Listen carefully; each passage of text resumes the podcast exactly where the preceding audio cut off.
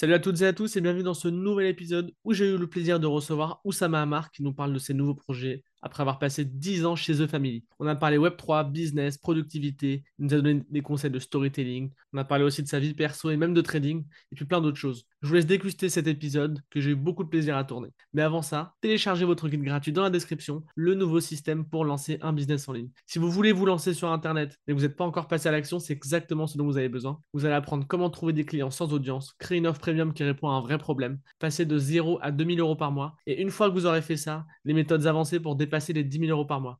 C'est totalement gratuit, juste dans la description, donc allez-y. Et puis sans plus de transition, je vous souhaite un bon épisode.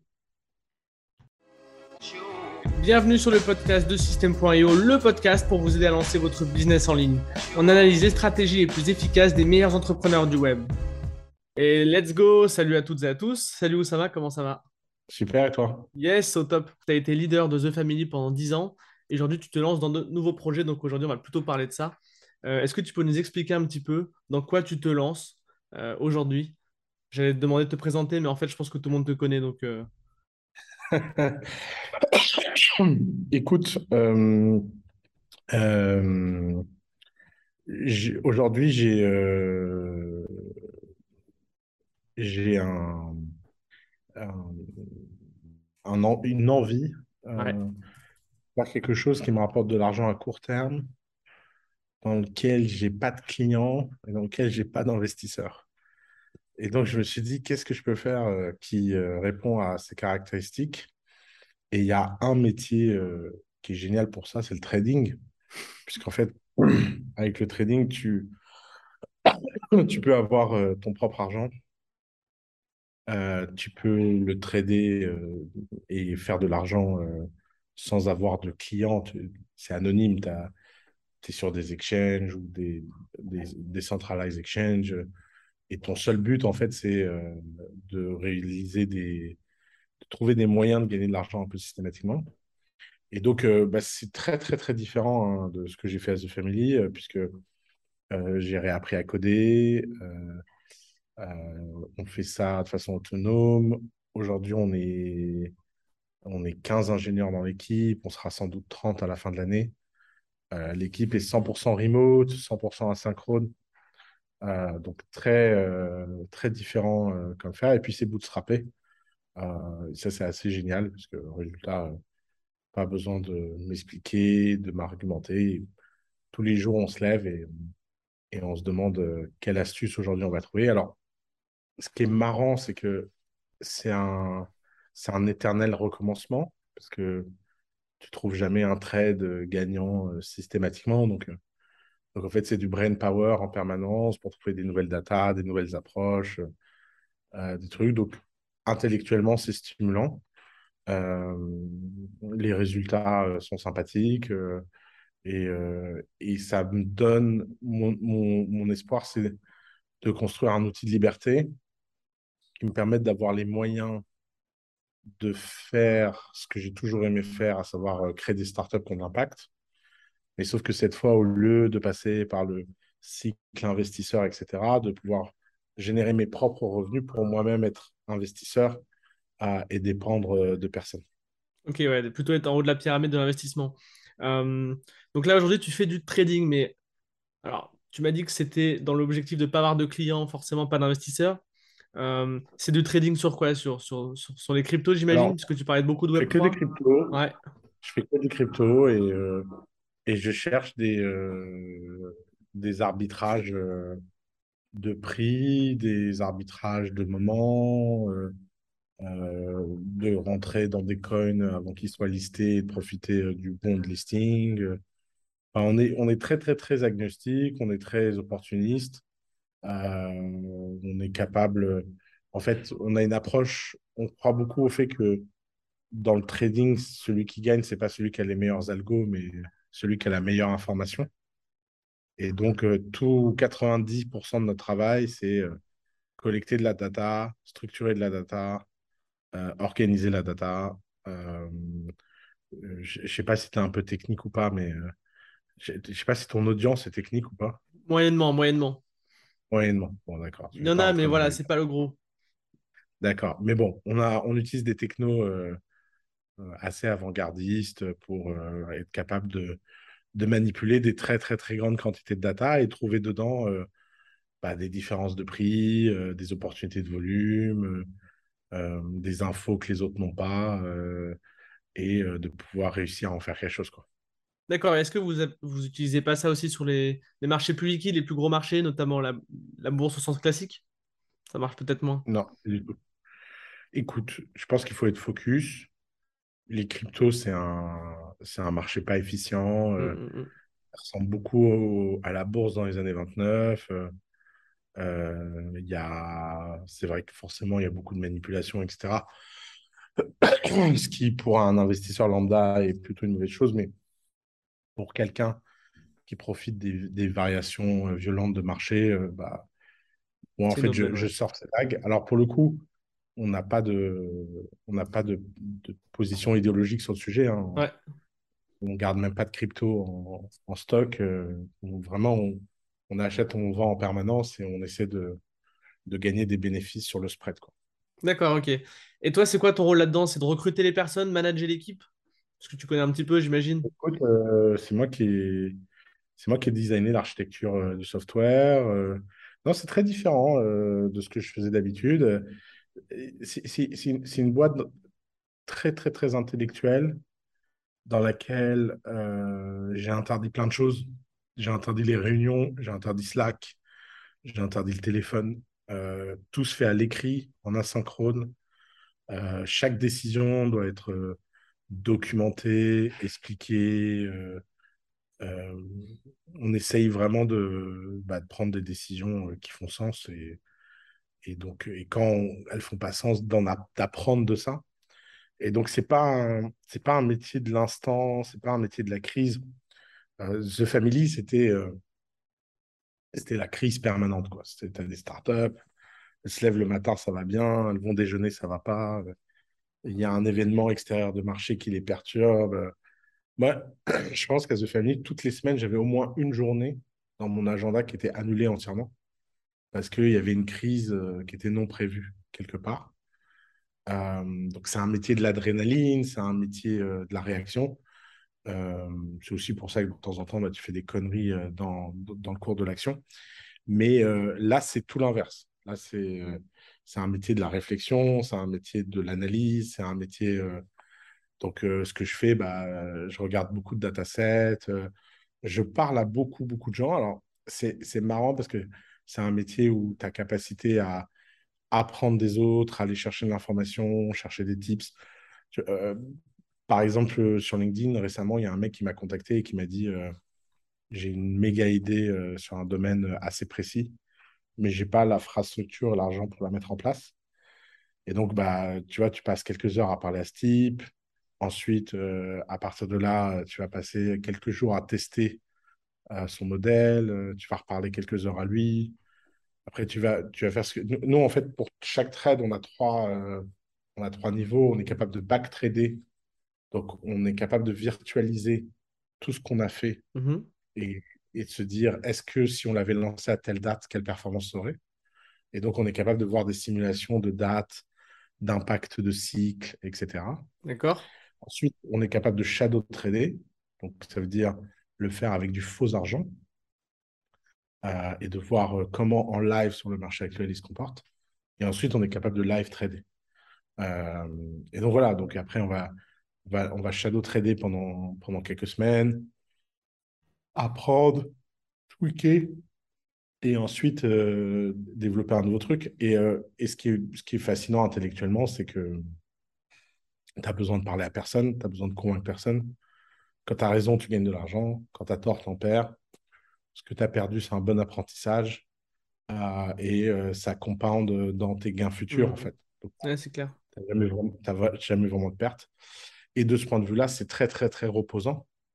Euh, parce que intellectuellement, bah, tu es, un peu, es un peu dans une bulle. Tu n'as pas besoin de travailler 20 heures par jour. tu n'es pas, pas en meeting de façon infernal, euh, ça, ça change complètement. Ce qui fait que. pas la même ambiance, quoi. Euh, par exemple, moi, là, j'ai retrouvé un truc que je n'avais pas depuis longtemps. C'est que j'ai retrouvé mes matinées entières. Je commence à bosser à 14 h Donc en fait, mes journées maintenant, j'ai mes matinées pour lire. Ensuite, euh, à l'heure du déjeuner, bah, je fais un, podcast ou un Better Call. Euh, et ensuite, l'après-midi, euh, je travaille 5-6 heures sur le labyrinthe. Et ensuite, je vais dîner tranquillement. Et Alors, donc, le, c'est un, un rythme, un rythme de vie très différent, quoi. le labyrinthe, c'est ton projet, euh, c'est le projet de trading, en fait, c'est Le nom, c'est le nom du, ça. ouais, le nom du, Ok, du, du hedge fund. oui. ça marche. Ouais, c'est un hedge fund. Ok, très bien. Euh, c'est marrant que tu travailles euh, l'après-midi et pas le matin. Tu vois, j'aurais plutôt tendance euh, à penser qu'on est plus productif le matin et que la lecture, ce serait mieux l'après-midi. Ça dépend Ah des gens. euh, Ouais, je, ouais, je pense que ça dépend des gens. Moi, je, le matin, je suis très très long à démarrer, donc je suis pas très efficace. D'accord, ok. J'ai envie de revenir sur l'organisation de la boîte. Donc nous, chez System.io, on travaille en asynchrone aussi, on fait pas beaucoup de réunions. Euh, malgré tout, c'est pas interdit. On utilise Slack beaucoup. Toi, tu as dit que c'était Mhm. interdit. Vous communiquez comment par email? Euh, ouais, on communique exclusivement euh, par email et par. et en fait, surtout, on, 99% des communications sont des, sont des issues dans, dans notre système de code, en fait. D'accord, ok. Donc ouais, il y a, peut-être un système de messagerie dans le, dans le système de code, plus ou moins. Ouais, mais en fait, t'as pas, le- en fait, le but, c'est d'éviter que les gens euh, chit-chatent. Ok, Parce que quand tu chit-chattes, t'es pas, euh, tu donnes pas beaucoup de contexte. ouais. Ah, et donc, tu as l'impression de, de prendre des décisions, d'aller vite, de réfléchir. Mais en fait, c'est terrible parce que si quelqu'un doit reprendre ta décision six mois plus tard, et on est dans un domaine où on peut avoir besoin de comprendre pourquoi on a pris une décision il y a six mois, bah, si tu n'as pas 100% du contexte de pourquoi la décision a été prise, tu vas pas. Et donc, euh, clairement, tu empêches les gens en fait de chit-chat. C'est-à-dire que, alors, ça crée une boîte très solitaire. hein, ça, euh, je vois bien le profil des gens que je recrute. Euh, c'est pas des gens qui brillent par leur extra, euh, pas des gens très extravertis. Euh, moi, ça me fait un peu violence parce que c'est pas du tout ma nature. Mais moi, ça me plaît de faire les choses parce que il y a un but. Là, le but, c'est de prendre des décisions rationnelles, profondes, long terme, euh, sur des décisions euh, de trade. J'ai pas envie de créer une culture qui soit l'inverse de ça. Donc, Hmm. ça m'amuse de me conformer à ça comme je porterais une, une casquette ou un costume. Euh, et ça me dérange pas d'être très différent dans ma vie professionnelle que dans ma vie perso. Après, je pense pas que je ferai ça toute ma vie. Je pense que c'est une bonne phase. C'est assez opportuniste et, euh, et, ça, et ça permet d'avancer, quoi. Ouais, tu m'étonnes. Euh, tu m'étonnes. Tu disais aussi que ça te permettait d'être plus serein que dans le monde des startups, notamment chez The Family. Euh, tu vois, quand je pense au trading, j'en ai jamais fait, mais c'est le mot serein, c'est pas la première, euh, c'est pas le premier mot qui me vient euh, quand, quand on regarde les mots connotés au trading, tu vois. T'es peut-être serein si tu gagnes, mais vous gagnez pas tout le temps, j'imagine. Donc, euh, comment tu, comment ça se passe quand il y a des grosses pertes, Ouais. Tu vois? Euh, euh, en fait, euh, en fait, le sujet, c'est que si les pertes te touchent, Ouais. euh, tu ne devrais pas faire ce métier. Parce qu'en fait, c'est quoi une perte? Une perte, c'est il y a quelque chose que tu n'as pas compris. Ou il y a quelque chose que tu ne pouvais pas prévoir. Parce que, grosso modo, euh, un trade, c'est une analyse de la réalité, une configuration de ton taux de risque. Et, euh, et donc, il y a la perte que tu avais prévue, qui fait partie de ton taux de risque. Donc, tu as des stratégies qui gagnent, tu as des stratégies qui perdent, et overall, tu gagnes. Donc, la question, c'est est-ce que tu as eu un trade qui a perdu, mais une stratégie qui a gagné, euh, une journée qui a gagné, ou est-ce que c'est carrément ta journée qui a perdu? Et si c'est carrément ta journée qui a perdu, bah, ça veut dire que, grosso modo, il y a quelque chose que tu n'as pas compris. Et si tu es du côté euh, triste, colérique, euh, en panique, etc., bah, faut oublier ce métier, en fait, parce que ce qui, ce qui compte, c'est de te dire que de toute façon, tout ça, euh, c'est virtuel, Mhm. et que si tu as perdu, bah, c'est quelque chose que tu as besoin d'apprendre, et la prochaine fois, tu ne perdras pas. Et c'est pour ça que ta gestion du risque et ta gestion de comment, euh, quel niveau de perte, est-ce que tu es vraiment en train de prendre un, un risque de banqueroute ou pas, euh, il est réel ou pas. Par exemple, euh, il y a des traders, ils sont all-in. Il y, a- il y a des gens, ils tradent comme ils jouent au poker. Mm. Ils bluffent, ils vont au fond, etc. et ils peuvent tout perdre. Nous, on est à des années-lumière de ça.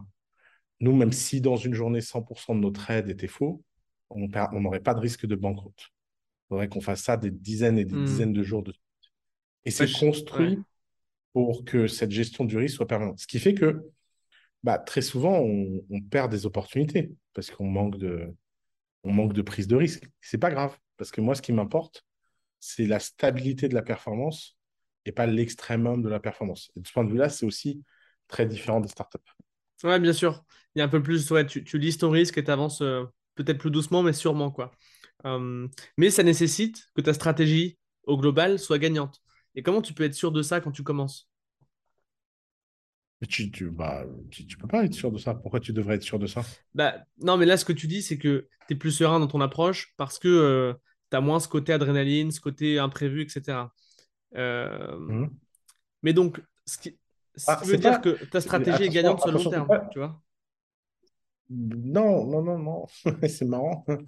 C'est marrant que tu lis, que tu... C'est très drôle ce que tu es en train de faire. Ouais, Parce que c'est-à-dire que dans ta vie, tu te dis, en fait, euh, la destination, c'est ce qui va déterminer mon niveau de stress. D'accord. à, à la fin, la stratégie, elle est peut-être perdante, euh, c'est pas grave, hein, c'est que de l'argent. Moi, ce que je te dis, c'est que, étant donné que je pense que de toute façon, l'argent, c'est pas quelque chose de très important, en fait, que tu en gagnes ou que tu en perdes, si à la fin, je fais faillite avec ça et je perds tout mon argent, euh, ça changera pas grand-chose à mon niveau de sérénité. Je ferai juste un peu plus de Better Saul. Euh, tu vois, c'est pas grave. euh, parce qu'en fait, à la fin de la journée, euh, si, t'as- si tu n'es pas capable de gagner de l'argent et que bah, ça veut dire que tu n'étais pas bon et il faut faire autre chose, en fait. Mm, mm, mm.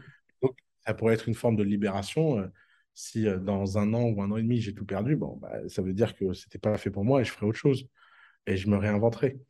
Donc, euh, le niveau de sérénité vient pas du fait que, que, Que que à tu la fin, gagnes. c'est gagnant. Ouais, ouais, dire, c'est que je prends jamais par jour un risque de banqueroute. C'est-à-dire que pour en arriver à la banqueroute, il va falloir- beaucoup de mois.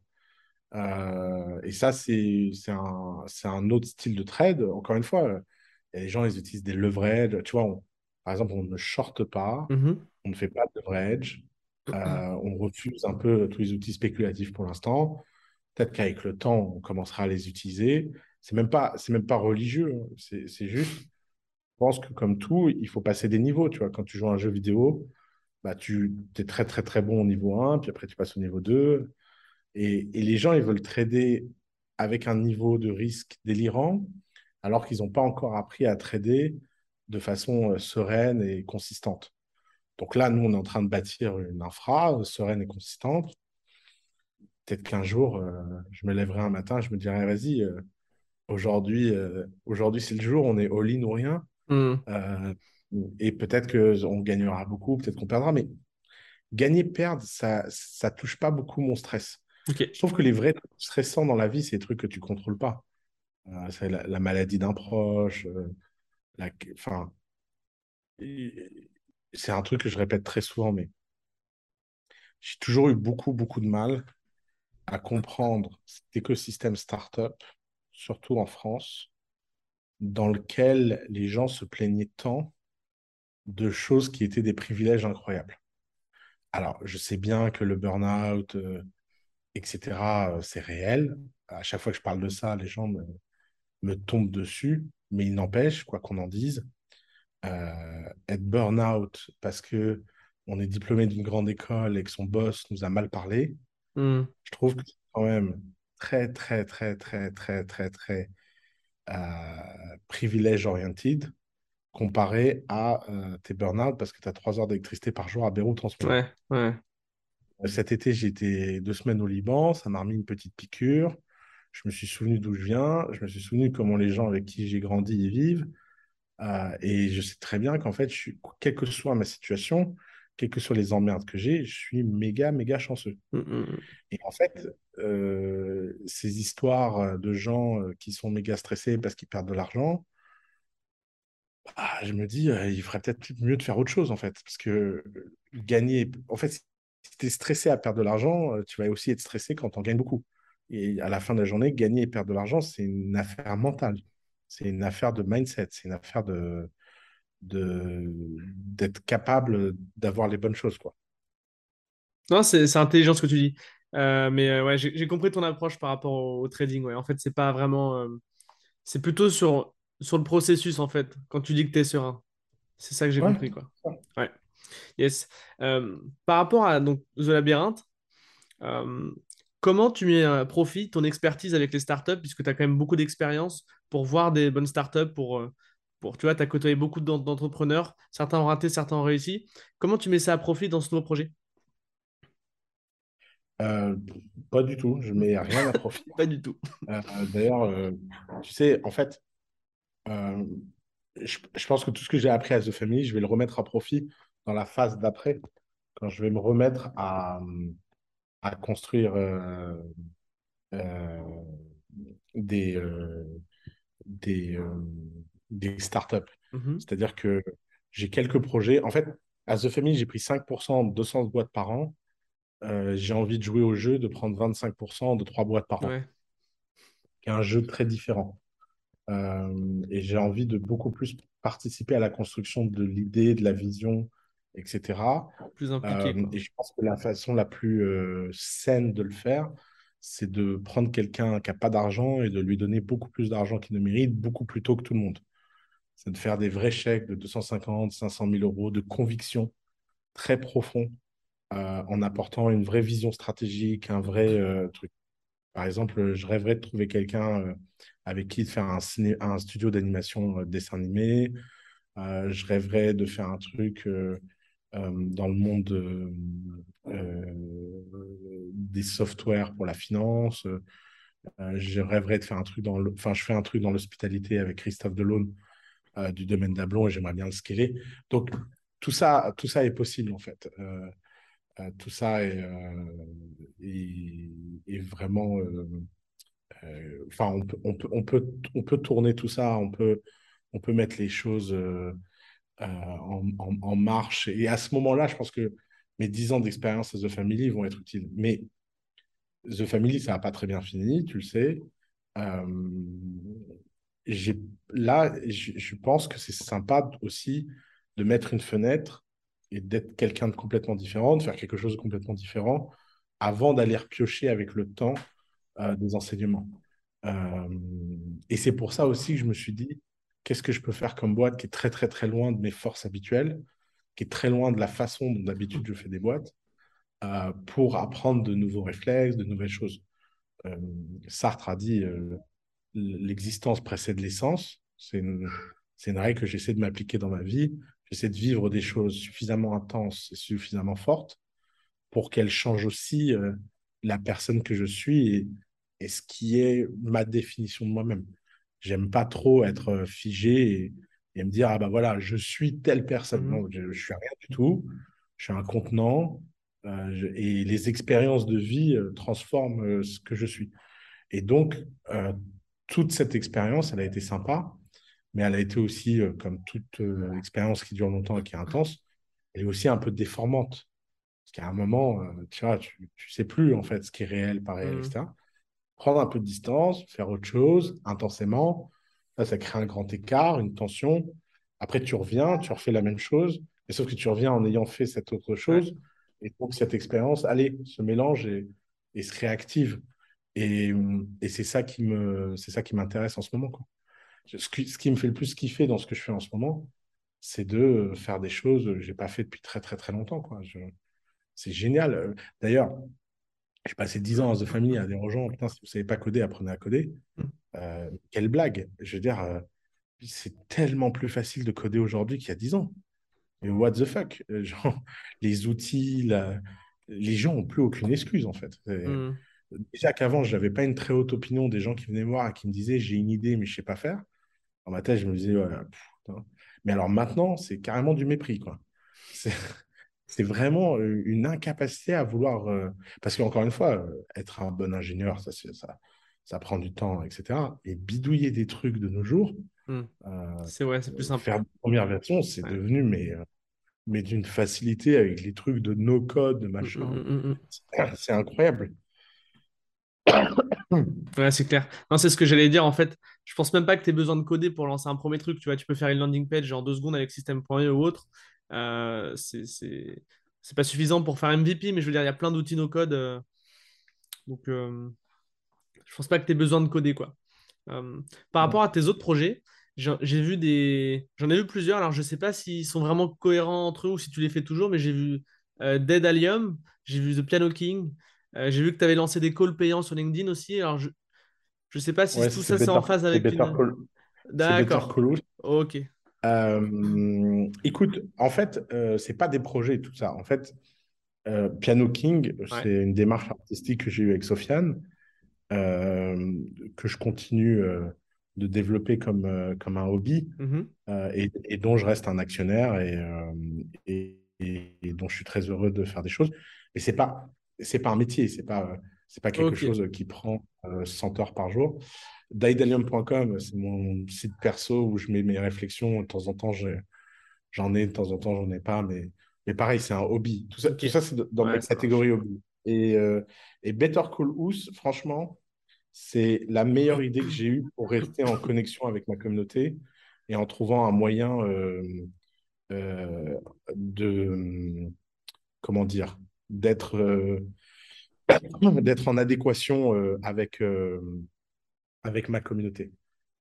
Parce qu'en fait, mine de rien, j'ai créé un... énormément de relations avec beaucoup d'inconnus qui ont envie d'avoir des conseils, des machins, etc. J'avais avant une plateforme à The Family pour donner ces conseils, etc. J'ai plus cette plateforme. L'avoir remplacée par un call payant de 30 minutes, les gens prennent, ils parlent, je règle leurs problèmes, je fais ça deux heures par jour et moi, ça m'occupe euh, mon heure du déjeuner. C'est incroyable. Ça, ça change tout. Euh, c'est beaucoup plus simple à gérer. Euh, ça crée un filtre naturel de qualité. Ouais. Euh, et quel que soit le stade d'avancement des gens, ça donne des calls très intéressants. Mais tu vois, je l'ai vu comme un, comme un petit side project qui donne un peu d'argent sur le côté, avec lequel euh, j'achète des cryptos de long terme et puis euh, je ne regarde pas l'argent. Euh, et donc, c'était une façon toute bête pour moi de, de construire ce stream, en fait. Ah, c'est marrant comment d'une simple idée, d'un petit side business, tu as quand même fait quelque chose de pas mal. Parce que c'est euh, un peu d'argent, ça dépend de, ça dépend pour qui, mais, euh, mais, euh, mais toi, tu l'as pas fait pour l'argent en fait. Toi, tu l'as fait vraiment pour parler avec des Bah, gens tout en je pense gardant un faut toujours faire les euh, choses. Il faut toujours faire les choses pour l'argent, mais jamais que pour l'argent. En fait, c'est toujours le truc. Si tu fais quelque chose, si le seul but de ta vie c'est l'argent, bah tu fais des optimisations très chiantes. Tu vois, si le seul but de ma vie serait l'argent, je sais pas, je ferais de l'immobilier. euh. Mais c'est chiant à mourir l'immobilier. J'ai pas envie de. Pas envie. Et, et en fait, euh, avoir la chance de gagner euh, 600 euros de l'heure à s'amuser, à parler à des gens et à résoudre leurs problèmes, et sachant que c'est quelque chose que je sais faire et c'est quelque chose où je suis bon, et euh, je pense que 80% des gens qui ont pris un call l'ont pas regretté, Mhm, euh, ça fait plaisir, tu vois, ça te met une bonne humeur. Et moi, je me suis dit, bah, en fait, comme j'ai pas beaucoup d'argent en ce moment et que je concentre tout sur le labyrinthe, euh, bah, en fait, avoir euh, 600 balles, deux heures par jour, euh, ça fait 1200 euros tous les jours, six jours Mhm, par semaine, avec lequel je peux acheter une crypto à laquelle je crois sur le long terme. Euh, c'est une façon de me dire, en fait, ce temps, soit j'ai raison et cette crypto va exploser et c'est une façon de valoriser mon temps, soit cette crypto va pas exploser et va baisser et je me dis, bah, cette façon de l'argent, je l'aurais fait de façon gratuitement. mhm. Et donc, tu vois, je me crée un mo- modèle mental où je me dis, c'est gagnant-gagnant, en fait. Euh, gagnant parce que ça, me- ça me donne une liquidité de long terme et, et gagnant parce que ça ne me met pas dans une situation où je me dis, ah, j'ai pris euh, de l'argent, de la sueur. Euh, c'est peut-être un peu con, hein, mais je trouve que on se comporte pas avec l'argent de la même façon, de la façon dont on le gagne. Et donc, euh, si on gagne de l'argent en s'amusant, on peut être un peu spéculatif avec. Ouais, je vois ce que tu veux dire. Il a, il a, il a plus de saveur. Exactement. En fait, tu maximises le couple rentabilité-plaisir. Donc, euh, c'est intéressant. Exactement. Tandis que d'autres personnes, voilà, peut-être un peu trop sur l'argent et donc ont plus de plaisir. Euh, c'est c'est bon à savoir. Ouais, après, euh, gloire à eux, hein, tu sais. euh. Je veux dire, Ouais, chacun son truc, après, tout ça, tout ça, tout ça c'est compliqué comme question parce que euh, moi, je rêverais d'être milliardaire pour, pour le côté amusant que ça a, de ne plus avoir aucune limite entre ton imagination et tes réalisations. Donc ça, ça me donne envie. Après, je vois bien que si le prix de ça, c'est de faire quelque chose qui me fasse chier à mourir, bah, j'y arriverai pas. Parce que moi, quand je m'emmerde, je suis comme une pierre, je bouge pas, je suis lourd, euh, je suis imbougeable. Euh, donc, je suis un peu embarrassé, quoi. Je, je vois bien que j'ai pas l'éthos pour, euh, Mm. pour faire un SaaS B2B qui... On un milliardaire. tu vois, par exemple, je parlais hier avec un mec là, de Figma. Mm. Il me dit, ouais, c'est génial, je rêverais de faire une boîte comme ça. Et dans ma tête, je me disais, mais non, mec, c'est évident que tu n'en rêves pas. Figma, c'est une sueur et un travail. euh, Alors, ils ont l'air, eux, passionnés par les outils de designer, etc. Et tant mieux, tu vois, c'est génial. Mm. Mais pour être passionné par ce sujet-là, il faut, faut quand même se lever tôt. hein. Enfin, Ouais, c'est clair. c'est pas, pas tout le monde qui est passionné par ça. Quoi. Non, c'est sûr. Alors peut-être qu'ils rêvent en fait du résultat quand ils voient le- ce que donne, ce que, ce que devient Figma, mais, mais pas, pas, pas, pas forcément du processus pour y arriver, quoi. Ouais, bah ça, je trouve ça dur. Je trouve que les gens qui sont euh, résultats-driven, Mm. je trouve que c'est un bargain très dangereux. Parce que autant sur le processus, tu peux avoir beaucoup de garanties, autant sur le résultat, euh, Ouais, c'est plus quand incertain. ça marche, quand ça marche, c'est cool, hein, mais euh, c'est quand même très courant que ça marche pas, quoi. Ouais, c'est clair. C'est clair. J'ai envie de te, j'ai, j'ai- j'ai envie de te parler d'un d'un sujet, c'est que sur l'interview avec Théo Lyon, d'ailleurs, qu'on salue, tu disais qu'il y avait toujours de la place euh, dans 100% des marchés pour rentrer. Euh, et j'ai envie de te demander euh, comment tu fais dans des marchés qui sont quand même super compliqués, où il y a besoin de beaucoup de capital? Par exemple, tu parlais d'une compagnie aérienne, je ne sais pas si tu rigolais d'ailleurs, mais, comment tu ferais, tu vois, dans ce genre de marché qui est quand même, qui a l'air quand même assez compliqué pour te démarquer, là où il y a des acteurs qui font des choses super, qui sont pas chères? Je pense par exemple à Ryanair dans les compagnies aériennes. Voilà, j'aimerais bien ton avis là-dessus. Euh, Écoute, en fait, euh, je pense que je pense qu'il y a toujours, toujours de la place. Ça, Ouais. euh, Parce qu'en fait, les gens ont du mal à comprendre comment les marchés fonctionnent. euh, D'abord, un marché, c'est vivant. Tu peux avoir une taille de marché comme ça et te battre pour cette taille de marché. Et puis, tu peux venir ici et en créer une comme ça. Alors, euh, ma compagnie aérienne, non, c'est pas une blague. Après, je suis pas sûr que je suis la bonne personne pour la créer. Et surtout, un truc que j'avais pas vu venir, c'était l'hystérie écolo- écologique autour de l'avion. Ok, Parce que je suis en train de construire, enfin, ma vision, c'est de construire la compagnie aérienne la moins écolo du monde. Donc, euh, d'accord, ouais, peut-être que, pas- peut-être, ouais. peut-être que je, peut-être que je sonne voir, faux et Peut-être pas mettre ça sur la, la headline de la page, quoi. Je sais pas. j'ai peut-être 30 ans, j'ai peut-être 30 ans de retard sur le sujet, quoi. Euh, mais mon idée, c'est de dire, quel que soit le marché dans lequel tu es, il y a toujours une façon de l'aborder avec un nouvel angle. Et, euh, et, c'est, et, et- et- et la vie me le prouve tout le temps. Euh, euh, par exemple, Zenly, qui s'est fait fermer récemment par Snapchat, Mm, mm, mm. histoire très triste. J'ai rencontré un, j'ai rencontré un entrepreneur qui fait la version B2B de Zenly. Je ne savais même pas que ça existait. Et il fait, euh, grosso modo, c'est la même chose que Zenly, moins les emojis en moins et le côté fun et social en Ouais. moins. Plus sérieux, quoi. Et ça permet, par exemple, de traquer euh, des ouvriers sur un champ pétrolier ou des trucs comme ça. Et il fait euh, 400 ou 500 millions de chiffre d'affaires cette année. D'accord. Et c'est bootstrappé, il n'a jamais levé de fonds. euh. Et en fait, tu vois, qui aurait pu imaginer que Zenly avait ce marché-là? Pas moi. Hmm. moi qui- m'a raconté des trucs et qui m'a il m'a raconté des trucs, j'ai rien compris. Il m'a dit, ouais, t'es français. Je dis, ouais. Je fais, bah, c'est comme Zenly. En B2B, J'étais quoi. là, mais, Ouais. mais j'étais là, mais comment il connaît Zenly, quoi? Ça m'a trop fait rire. Donc, excuse-moi. Donc, en fait, le sujet, c'est que quand tu rentres dans un marché, la question, c'est quelle est ta capacité à créer une histoire et de créer une narrative qui fait que tu as un droit d'existence? Ryanair, euh, leur narrative, c'est que 9 personnes sur 10 qui ont pris Ryanair ont pris l'avion pour la première fois de leur vie. Donc, euh, ils ont créé un tout nouveau marché. Ils n'ont pas été concurrencés, euh, les compagnies aériennes. Et c'est vrai de tous les sujets. Tu pourrais créer un- une boisson gazeuse. il y a de la place pour créer des boissons gazeuses. Tu peux créer, je sais pas, qu'est-ce qui a l'air très, très concurrentiel. Mais ce que les gens oublient, c'est que souvent, quelque chose de très concurrentiel, ça signifie qu'il y a beaucoup d'argent. Et que vaut mieux lancer une boîte dans un marché overcrowd que lancer une boîte dans un marché où il n'y a personne. Mais la question, c'est est-ce que la concurrence est destructrice de valeur ou est-ce qu'elle est créatrice de valeur? Et ça, c'est la décision du CEO. Euh, certains CEO euh, sont destructeurs de valeur et certains CEO sont créateurs de valeur. Et ce n'est pas la concurrence en soi qui est créateur destructeur. C'est la façon dont le CEO se comporte par rapport à la concurrence. Euh, hier, j'ai fait un Better Call justement, avec des types qui sont dans une situation très classique. Ils ont une boîte qui marche, qui cartonne, qui est bootstrappée. Euh, ils sont en croissance comme ça. Ils, ont, ils sont passés de 0 à 5 millions de chiffre d'affaires par mois. Et en face, il y a un mec qui débarque dans leur marché, qui a vu ce qu'il faisait, et qui débarque avec des moyens illimités, euh, parce que c'est une sorte de milliardaire crypto, il a de l'argent magique de la crypto.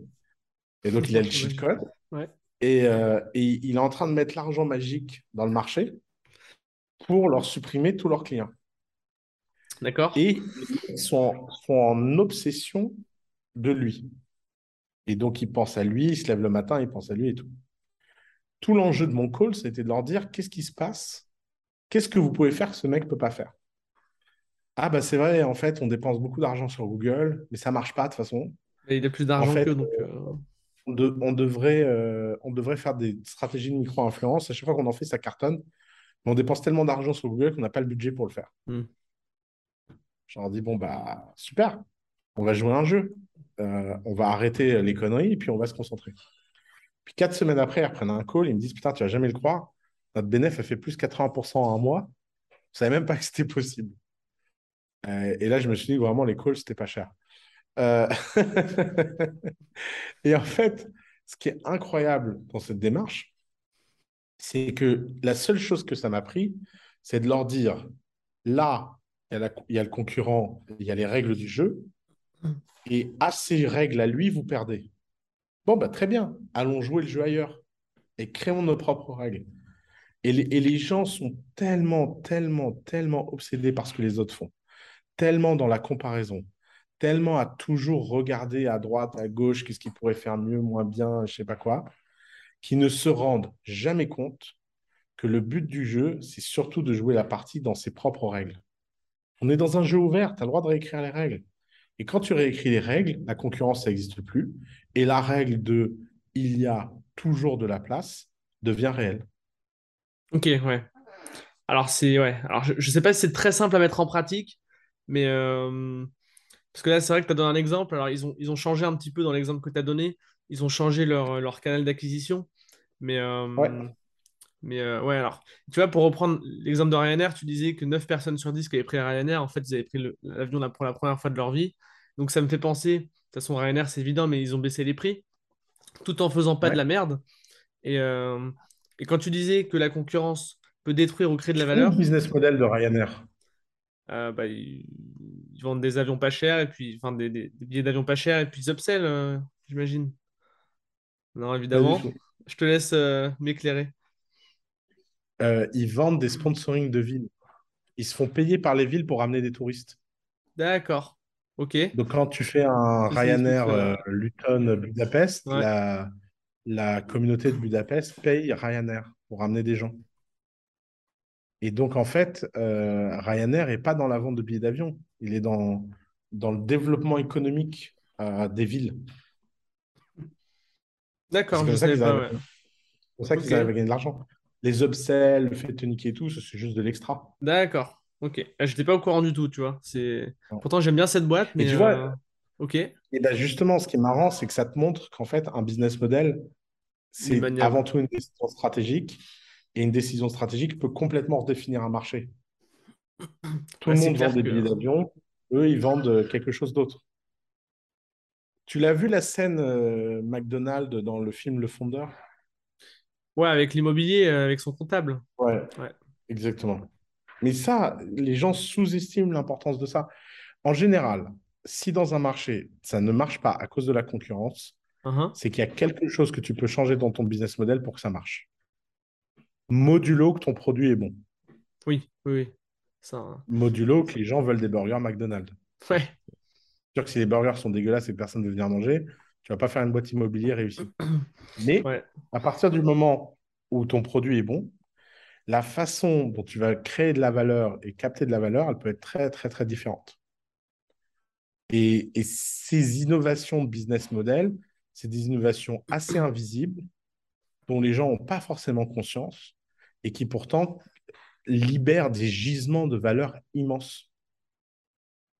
Parce que d'un seul coup, tu opères dans un marché à côté des autres et tu crées de la valeur sans que, tu vois, Air On France n'est pas en faillite parce que Ryanair est là. hein. Je sais que les mecs de Air France adorent raconter ça, mais ils mentent. hein. Air France, ils sont dans la merde parce que c'est des branques. Euh, c'est pas- Il n'y pas de... a pas de débat. Ok. Euh, et comment tu, comment tu fais pour essayer de trouver ces, gisements de valeur euh, qui sont pas forcément évidents à trouver du premier regard, puisque forcément, personne les a vus? Bah, ça, euh, il n'y a, y a qu'une seule façon de faire. hein. C'est apprendre, se documenter et, aller au fond des choses et, décortiquer. Tous les gens que je connais qui sont bons à ce sujet-là et qui... D'ailleurs, c'est une des valeurs des VC euh, de la Silicon Valley euh, qui est assez cachée, c'est qu'ils ont vu tous les business models et ils sont bons à, à structurer de la valeur. Euh, et donc, euh, évidemment euh, que ça fait partie. le- La seule façon de faire, c'est d'avoir tellement de data points, tellement de d'exemples, Ouais. etc., que le jour où tu réfléchis à ton propre problème, tu es plus ouvert et, tu peux voir en dehors de, de trucs. Mais c'est une forme de créativité qui crée des vraies différences et qui crée des vrais avantages comparatifs. Mais c'est pas le c'est pas le seul euh, c'est pas le seul avantage. euh, Je suis désolé, il y a un bébé qui, est là, qui me fait trop rire. Je crois que sur Zoom, on les entend pas, les bébés, n'est-ce pas? On l'entend un petit peu, mais euh, peut-être qu'après, ça va être coupé, ouais. Tu sais qu'ils ont mis une feature pour filtrer les voix d'enfants? Ouais, ouais, ouais. Ah oui? Ouais, pour les calls. Ah, ils sont bons, hein. Non, là, on n'entend pas beaucoup, ouais, mais de temps en temps, un petit, un petit peu, mais voilà, c'est pas... Ça va, on s'en remettra. Et donc, ce que je disais, c'est que c'est une forme de gisement de valeur, c'est pas Mhm. la, c'est pas la seule. Mais si tu réfléchis, une boîte, c'est quoi? Euh, une boîte, c'est pour faire une boîte très successful, il faut innover sur quelque chose. Donc, euh, tu peux innover sur le business model, tu peux innover sur la distribution, tu peux innover sur l'acquisition, tu peux innover sur le marketing, tu peux innover sur le storytelling. Euh, il y a un exercice que j'adorais faire quand j'étais prof à l'université, c'était de prendre des, des objets euh, achetés un dollar et dire aux étudiants de les vendre sur eBay. Et dans ce cas-là, c'est juste qu'un sujet de, de storytelling parce que c'est le même objet, toute Mhm. la classe a le même objet, et pourtant il y a des gens qui vont faire 100 dollars et des gens qui vont faire 10 dollars. De la même façon que si tu donnes les mêmes ingrédients à tout le monde, euh, il y a des gens qui font un gâteau qui est dégueulasse et des gens qui font un gâteau qui est très bon la, la, la variabilité que tu peux avoir à faire un gâteau est la même dans la variabilité que tu peux avoir à faire un business. Euh, récemment, je pensais à un, un type qui me fascine, c'est Jack Mus. Euh, je connais pas. Jack Mus, le créateur de mode. Ok. Ah, d'accord. Il a, une, il a une marque de mode indépendante et il a cassé tous les codes et il gagne plus d'argent que beaucoup de son domaine parce que il, il a, euh, il a compris des choses en marketing que personne n'a compris. Mais Jack Mus, à la fin de la journée, il coupe du tissu, euh, il fait des pop-up euh, et il vend, il vend des sacs à main, quoi. Tu vois. Il n'y a Hmm. pas, il y a pas d'innovation sur l'objet. Et pourtant, tu pourrais te dire, ah, à côté d'un Dior, machin, est-ce qu'il y a la place pour un Jack Mus? Et Jack Mus a pris sa place en quelques années. Et parce qu'il est qui il est, il est capable euh, de faire des choses, euh, des choses extraordinaires, quoi. Et ça, euh, les gens veulent pas, euh, les, les gens veulent pas admettre ça. Souvent, les gens me demandent c'est quoi le secret pour réussir? Et la réponse, bah, c'est d'être quelqu'un de génial. Mais travailler sur soi, les gens veulent pas. Ils, ils croient qu'en fait, euh, les gens qui ont réussi, ils ont, ils ont un secret ou une méthode. Souvent, c'est pas un secret, une méthode. Souvent, c'est une histoire de vie qui s'incarne dans quelque chose. Ouais, c'est les planètes qui puis... euh, qu'on l'accepte, on l'accepte dans des domaines, euh, tu vois, par exemple la cuisine. On accepte, on- on- dans la cuisine, on voit bien qu'il y a des gens plus talentueux que d'autres. Ouais.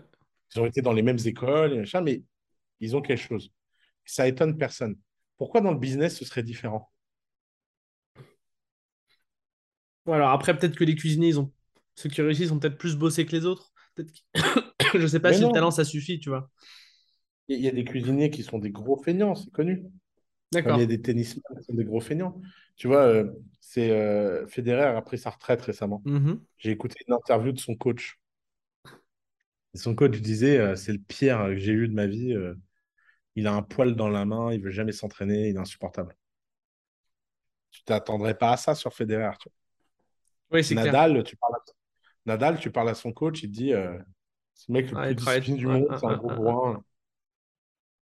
C'est ça, la, la vie. En fait, les gens pensent qu'il y a une réponse aux choses. Il n'y a pas une réponse. Il y a des milliers de chemins, il y a des Mhm. milliers de façons, il y a des... Et souvent, quand tu essayes de jouer avec les cartes de quelqu'un d'autre, ça marche jamais. La vie te distribue des cartes et en tirer le meilleur parti, c'est méga important. Mais si tu essayes de, de, de jouer avec les cartes de quelqu'un d'autre, ça, ça marche jamais. Ouais, je suis assez d'accord. hein. Chacun a ses forces, ses faiblesses, et puis il faut jouer en fonction. Euh, est-ce que tu as des conseils d'ailleurs pour identifier euh, euh, ses forces et ses faiblesses, pour identifier un petit peu les compétences prioritaires qu'on devrait travailler? Alors ça dépend peut-être de son projet de vie, ça dépend de plein de choses, mais je sais pas si toi, tu as, fait ce travail de développement personnel. Écoute, oui et non. Jamais en l'appelant ainsi, Mhm. Euh, mais sans doute- souvent quand j'écoute les conseils là, de développement personnel, je me, je me rends bien compte que la plupart des choses, je les ai faites. Mais je trouve que la démarche consciente de développement personnel, elle est un peu chelou. D'accord. Euh, parce qu'en fait, encore une fois, euh, l'action précède l'essence. Mhm. Les gens ont l'impression qu'ils peuvent travailler sur leur essence, alors qu'il faudrait travailler sur leurs actions. Par exemple, tu vois, il y a des mecs qui viennent me voir, ils me disent, ouais, j'étais à un séminaire, j'ai compris qu'il fallait que je prenne des risques. Et donc là, je réfléchis aux risques que je vais prendre. C'est vrai que ça paraît un peu. ouais, Ouais. il y a, je crois qu'il y a une étape ou deux de trop là. Mais, mais c'est pas grave, écoute, fais comme tu veux, en fait. Mais qu'est-ce qui fait que certaines personnes sont si mauvaises à rentrer dans l'action? Ça, c'est un grand mystère. Ça, c'est. Peut-être Et ça, culturel. c'est une hein. inégalité. euh, tu sais, tu as des inégalités. euh, euh, Il y a des gens plus grands que d'autres. Mhm. Il y a des gens plus gros que d'autres. euh, euh, Il y a des gens plus beaux que d'autres. Et puis, il y a des gens euh, bah, plus, qui ont plus des initiatives que d'autres, quoi, en fait. Et d'ailleurs, on le voit. euh, je veux dire, moi, j'ai plein de neveux et nièces. euh, je vois ceux qui sont entrepreneurs et ceux qui ne le sont pas. hein. C'est fou. Hein. Après, c'est une question de nature humaine, je pense. Tu vois, il y a, il y a- bah, il y, a il y a un vrai sujet de nature. Alors, il y a plein de choses qui s'apprennent, mais il y a des choses. euh, faut, faut quand même avoir un petit sparkle, quoi. Ouais, ouais. Non, je pense que la capacité à passer à l'action, c'est vraiment euh, peut-être une question de peur aussi et une question d'habitude. Si tu l'habitude de passer à l'action plutôt que d'intellectualiser trop. Ouais, mais tu vois, on revient toujours à la même chose. La question, c'est pourquoi les gens qui passent à l'action, ils n'ont pas eu peur au début, quoi. Je, je veux bien que ça compound pendant des années, mais il Ouais, Ouais, y a un que ça départ. démarre quelque part. Ouais, ouais. C'est vrai, je, je sais pas. Je sais pas si tu as plus réfléchi que ça à la question, mais, euh, mais là, Bah, à chaque que fois que réfléchis, j'ai une réponse qui est, qui est pas sympathique. Et donc, je me dis, bon, est-ce que c'est si important que ça? De toute façon, encore une fois, hein, la vie est compliquée. Moi, j'ai vu des gens se réveiller à 50 ans. euh, J'ai j'ai vu des gens changer de vie euh, de façon incroyable euh, très tard, euh, sans Ouais, tout existe. hein. Ouais, ouais. Et toi, j'ai l'impression que. Vas-y, vas-y. j'ai rencontré une nana qui était le, le modèle type de la bourgeoise. euh, Elle a été faire ayahuasca, elle a changé de vie. Donc, tu vois, peut-être, il y a peut-être des gens, ils, ils prennent des drogues et ils se réveillent. Ou, Un déclic, quoi. quoi. Un déclic. Un déclic, ouais. Ouais, ouais, ouais. Euh, toi, j'ai l'impression qu'une de tes compétences euh, les plus, une de tes plus grandes forces, en tout cas dans, dans ce qu'on voit, c'est quand même ton storytelling. Euh, donc j'ai envie que tu nous parles un peu de storytelling. Alors tu vas me dire que c'est instinctif, etc. Voilà, mais est-ce qu'il y a quand même des choses que tu te mets en place? Est-ce que tu auras des conseils?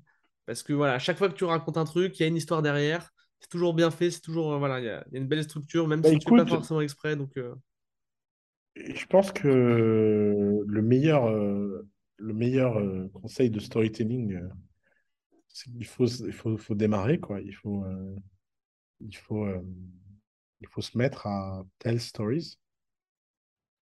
Alors, je pense qu'il y a quand même un grand sujet de, d'empathie euh, dont j'ai pris conscience récemment. Euh, et ça, je- j'en ai pris conscience en faisant Better Saul. Mhm. Parce que il y a des mecs qui prennent des calls, ils payent 299 euros pour 30 minutes, Mhm. et ils parlent 29 minutes et 45 secondes. Ok. Et je me dis, ces gens-là, en fait, tu m'étonnes qu'ils sont nuls en storytelling parce qu'ils n'ont aucune empathie. Donc, la base de storytelling, c'est de, faire l'effort conscient d'essayer de sentir la personne à qui tu parles. Ses réactions, est-ce qu'il est, toujours avec toi, est-ce qu'il est concentré? Et comprendre des choses de base. Euh, c'est que l'attention, elle n'est elle est pas infinie, euh, qu'il faut amener les, éléments au bon endroit, euh, que une bonne histoire, c'est une histoire qu'on peut répéter. euh. et donc, en fait, c'est méga important euh, de réussir à, à sentir son audience, à connecter avec son audience, que ce soit une personne ou une salle. Et, euh, et en fait, cet exercice d'empathie, on peut tous le faire en se mettant à la place. Euh, on a, tu sais, tu peux faire, tu t'enregistres quand tu racontes une histoire et puis tu, tu regardes et tu te dis, oh là là, qu'est-ce que je suis chiant. là. Ouais. Euh, et ce miroir, il est assez simple à faire en fait. Et je pense que déjà, si les gens passent cette étape, tout le reste, c'est que de la fioriture. Parce qu'après, tout le reste, c'est de la technique, c'est du, chaînon narratif. Euh, En plus, il commence à y avoir des vrais cours de storytelling qui sont en train d'émerger. euh. Euh, moi, je réfléchis un peu de temps en temps, je me dis à, quoi ça ressemblerait un cours de storytelling? Mais je, pense qu'il y a plein de choses qui vont émerger, mais, mais ça sert à rien d'aller choper les techniques si tu n'as pas la base fondamentale qui est l'empathie et la capacité à, à sentir ton audience et à sentir la personne avec qui tu parles au moment où tu parles. Est-ce que tu as des conseils pour ça? Parce que je sais que, tu racontes souvent ça, que la première fois que tu es monté sur scène, tu t'es évanoui. Donc, Ouais. j'imagine que c'est voilà, donc c'est pas venu euh, de manière innée. Donc, est-ce que tu as des conseils pour ça? Parce que quand même, tu as, eu une belle progression là-dessus. Euh, Ouais, alors il y a deux sujets différents. hein. Il y a le track et le storytelling. mhm. Euh, c'est vrai que moi, la première fois que je suis monté sur scène et la deuxième fois que je suis monté sur scène, j'ai fois pas eu de problème de storytelling. J'ai eu un problème de track. Ouais. C'est deux sujets différents. Tu peux avoir du track et être un bon storyteller, tu peux avoir du track et être un mauvais storyteller. Tu peux avoir du track et, et peux faire du- l'inverse. tu. Tu peux avoir Ouais. du track et être un bon storyteller. C'est-à-dire que le track te, te permet. Pour moi, le track, en fait, t'empêche. T'as la bonne bon histoire, mais mais t'arrives pas à l'exprimer. Mm. Mais pourtant, tu as la, t'as la Ouais. bonne façon de penser, etc. Donc, le passage sur scène, c'est encore autre chose. Moi, j'ai vaincu mon trac Mm. par la pratique. Euh, j'ai eu la chance de- d'en faire beaucoup, beaucoup, beaucoup, beaucoup. Et en fait, quand tu fais quelque chose beaucoup, beaucoup, bah, il y a un moment, ça part. Ouais. Et donc, bah, d'affronter de front cette peur, en fait. Euh, quant au storytelling en lui-même, euh, je pense que la meilleure façon d'apprendre l'empathie, c'est de se regarder. C'est de se regarder, regarder les autres. C'est de, de voir est-ce qu'on est, euh, est-ce qu'on est conscient ou pas de son audience, euh, est-ce qu'on a écouté quand on nous a parlé, euh, est-ce qu'on a pris les bonnes pauses. Et c'est et juste de se regarder comme n'importe qui dans le public. A des choses simples Euh, là. Ouais, exactement. Et en fait, à mon avis, euh, ça, c'est un processus récursif euh, qui, qui aide beaucoup à progresser très vite. Ah, c'est sûr. C'est sûr. Je suis en train d'y penser là. C'est vrai qu'on. C'est pas forcément des choses auxquelles on pense, euh, on pense toujours, quoi. Donc, euh, est-ce que tu as d'autres conseils? Alors, il y a l'empathie, d'accord. Euh, est-ce que tu aurais d'autres conseils? Parce que peut-être dans l'histoire en elle-même, comment la structurer, tu vois, comment mettre les éléments, peut-être que tu penses pas, même si Euh, la- le, le conseil le plus structurant, c'est d'apprendre la structure la plus, la plus euh, Basique. connue, Ouais. basique euh, de, du storytelling, euh, qui est euh, le, la structure narrative des contes. Les contes de fées ont toujours la même structure narrative, introduction, éléments déclencheurs, Mhm. qu'on a appris au collège en français, Ouais. péripéties, résolution et conclusion. Vraiment, c'est la meilleure structure de storytelling possible. Et quand on la maîtrise, après, tout n'est qu'une variation de ça. Mhm. Donc, Ouais. euh, vraiment se concentrer là-dessus la maîtriser. Et après, c'est comme quand tu fais de la musique, quand tu maîtrises très très bien tes gammes, et bah, tu peux te permettre de, de faire des choses euh, autour Ouais, de tu, ça. quoi. tu peux commencer à créer, quoi, et puis à te développer, à progresser. Ça marche. D'ailleurs, en parlant de Mm. progrès, comment toi tu progresses? J'avais entendu dans une interview il y a assez longtemps que tu prenais un compte Twitter et que tu suivais des experts dans une thématique. Alors déjà, est-ce que c'est vrai? Est-ce que ça marche? Moi, j'avais ouais, essayé. euh, Alors, c'était pas mal, mais euh, c'était quand même réduit sur ces personnes. Donc, euh, je sais pas. c'est j'avais-. Ouais, non, mais je sais pas. je- C'était un peu toujours pareil. Donc, euh, j'avais pas C'est l'impression de progresser forcément, quoi. Ah non, mais non, mais c'est le but. C'est tout le but. Mais c'est de là d'où vient le progrès, en fait. C'est que si à un moment tu veux t'intéresser à un domaine, Mhm. suivre les gens les plus euh, experts du domaine et ne suivre que ça et ne parler que de ça, et jusqu'au point où euh, tu en es euh, complètement rassasié, c'est Mhm. la meilleure façon de progresser. Mais non, non, moi je trouve que c'est une, alors, une technique que j'utilise encore, que je trouve qui marche incroyablement bien. Je l'ai encore utilisé là récemment euh, euh, sur un sujet euh, méga précis, qui est le sujet des, de la crypto et, du trading crypto. Mais c'est incroyable, c'est incroyable ce qui est produit par jour sur Twitter. Enfin, c'est, c'est qui ces gens? Et en plus, c'est toujours improbable parce que tu as des gens, comme l'algo de Twitter, va chercher des gens qui produisent des choses et que quand il- une fois qu'il a été biaisé dans ton graphe, Hmm. et qu'il se rend compte qu'il y a un sujet qui t'intéresse, ben, il va te chercher Il des va choses pousser des trucs, ouais. ouais, tu, tu vois, moi, tous les jours, je, je, je suis là en ce moment sur mon compte Twitter euh, de crypto. Je vois des tweets qui ont 3 likes, 4 likes tous les jours et qui sont des, des golden nuggets, quoi. Donc, euh, et après, tu peux leur parler. Ces gens, Euh, ces gens ils ont, ils ont 10 followers. Quand tu leur écris un message avec ton compte officiel, pour le coup, euh, ils sont trop contents de te répondre. Euh, c'est facile, quoi. Non, non, mais ça, c'est vraiment une boucle. euh, Ok. Je pense qu'il n'y a pas un sujet là Je voulais sur Terre où confirmer en pas. direct. Ouais. Je pense qu'il n'y a pas un sujet sur Terre là en ce moment où tu peux pas te créer euh, la liste des 25 meilleurs experts en trois mois, quoi. Non, c'est clair. Et alors, tu, tu- ça prend combien de temps à peu près? Enfin, alors ça dépend du sujet, j'imagine, mais c'est c'est quoi? C'est tu prends un sujet sur ton compte et tu le, tu le ponces pendant quoi? Un mois, deux, deux Ouais, mois, ou alors plusieurs trucs en même temps, pas ça forcément? dépend. euh, ça dépend. Il y a des choses, tu les ponces vite. Il y a des, il y a des comptes, je les suis depuis. euh, depuis euh, Par exemple, je m'en étais fait un assez marrant où j'ai suivi tous les experts de la de l'IC community américaine, Ouais. Intelligence Community. Mhm. Euh, bah, tu vois, lui, ça fait, ça fait 4 ans que je le, que je le follow, enfin, je, l'observe, et je m'en suis toujours pas lassé, quoi. D'ailleurs, je trouve que c'est un niveau d'information euh, tellement plus sympa que la presse qui raconte n'importe quoi, euh, tellement plus subtil, détaillé, etc. Euh, c'est assez sympa, quoi. Surtout avec la guerre c'est un autre et tout. Mm. Ces gens se sont, euh, tu vois, sont embrasés, quoi. Donc, Et c'est fou, en fait, que sur un sujet, tu vois, secret défense, intelligence community, il y a autant de sources publiques et d'agents et de...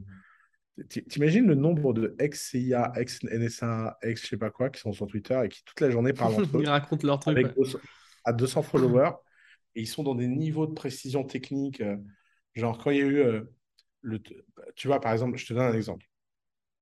Donald Trump, là, quand il a eu son indictment euh, à Delmargo avec le FBI, Ouais. perquisition et tout, ben moi, dans ce Twitter-là, j'avais cinq agents du FBI démocrates euh, qui étaient assez amers euh, du truc en disant, bon, bah, j'aime pas Trump, mais j'avoue que là, on est en train de dépasser le n'importe quoi. quoi. Et, euh, et qui donnaient des arguments méga techniques euh, à partir des affidavits, je sais pas quoi, des actes d'accusation. Ils prenaient les paragraphes, la façon dont c'était rédigé. ils faisaient référence à des lois constitutionnelles. Il y a des avocats qui venaient leur parler, etc. Et, euh, et tu te dis, mais c'est. Alors que quand tu regardais la presse, c'est le grand méchant Trump euh, a enfin la police à sa porte. Ouais, bien sûr. Et, et, et- et ça, c'est quand même sympa d'être dans ce niveau de subtilité et d'être, euh, de comprendre un peu mieux les dynamiques, quoi. Ah, tu m'étonnes. Est-ce que de faire ce genre de choses, ça te défocus pas de ton projet principal? Par exemple, tu vois, là, ici, là, c'est quand même complètement autre chose que, que ton projet avec le labyrinthe, par exemple. Ouais. Après, il faut avoir des loisirs. hein, tout est question de. ouais. Question, c'est encore loisir, ouais, quoi. ouais, ouais, c'est des loisirs, tout ça. Et il faut. C'est quoi l'équilibre? Tu vois, par exemple, c'est quoi l'équilibre loisir-travail? Moi, je suis à cinquante-cinquante. Ok? 50-50 en termes de temps ou en termes dans ton cerveau? En termes de temps. cinquante-cinquante en termes de temps. Ok. En termes de temps, ouais. Euh, Il y a des moments, je suis à trente soixante-dix euh, loisir-travail. J'essaie de Hmm. jamais descendre en dessous de 30. Je trouve que toutes les fois de ma vie où je suis descendu en dessous de 30, les 70 n'ont pas été plus productifs à 80-90. D'accord. Euh, et par exemple, euh, il y a une règle que j'ai instaurée il y a très très longtemps. Euh, par exemple, je prends des 100% de mon temps du dimanche et du temps loisir. Donc j'ai un cycle complet le dimanche. Et, et ça m'a fait un très très beau reset mental. Euh, donc tu vois, ça, puis ça permet d'avoir tellement de loisirs le dimanche que, que tu peux avoir un peu plus de travail la semaine. C'est pas un équilibre de 50-50 Bien sûr, bien sûr. Ouais, c'est un équilibre global. C'est à la semaine. C'est un équilibre global, ouais, Ouais, ouais, ouais. exactement. Sur... Et, et ça, par exemple, j'essaye de le. Ça, c'est un truc que je traque et j'essaye d'être à peu près cohérent euh, là-dessus. Euh, Ouais. euh, après, j'ai remarqué, tu vois, là, j'ai eu un cycle. Euh, j'ai pas fait grand-chose pendant, euh, pendant trois mois, euh, de janvier à mars. Hmm. J'ai pas beaucoup bossé. Non, plutôt de. c'est plutôt de novembre à fin janvier. Donc là, j'étais à 100% loisirs, 0% travail.